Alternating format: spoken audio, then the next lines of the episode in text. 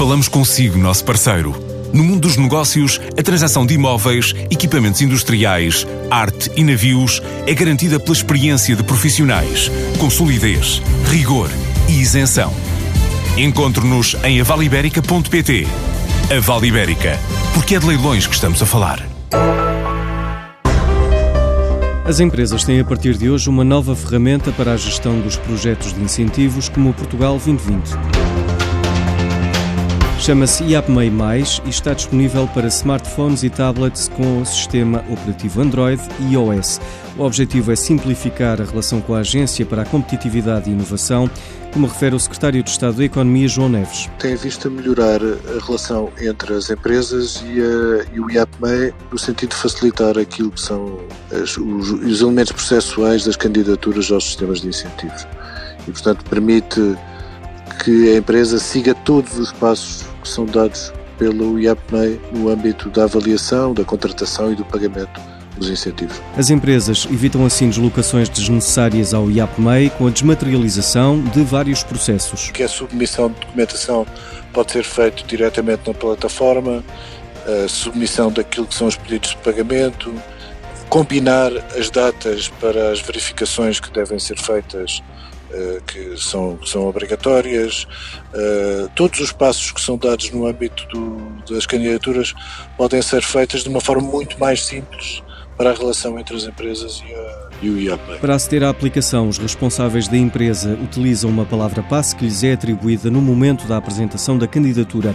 O IAPMEI vai ainda desenvolver uma consulta pública junto das empresas para recolha de propostas e sugestões de simplificação no acesso aos fundos europeus no próximo quadro comunitário. E para além da utilização das novas ferramentas e tecnologias de informação, o gestor Jaime Quezado lembra a importância da educação da gestão e os desafios futuros. Nunca como agora foi tão importante o papel da educação na gestão para termos uma verdadeira melhor gestão da educação. O sucesso de Portugal ao nível das diferentes escolas de gestão, declarado nível mundial, como é sabido, lança novos desafios para as bases da competitividade futura da economia portuguesa. O sucesso da educação na gestão assenta em novas variáveis estratégicas de mudança, muito viradas para os novos fatores críticos de competitividade, como a inteligência competitiva, a inovação aberta e a educação colaborativa.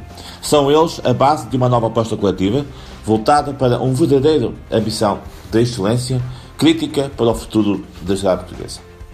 A grande palavra de ordem hoje é a inovação aberta.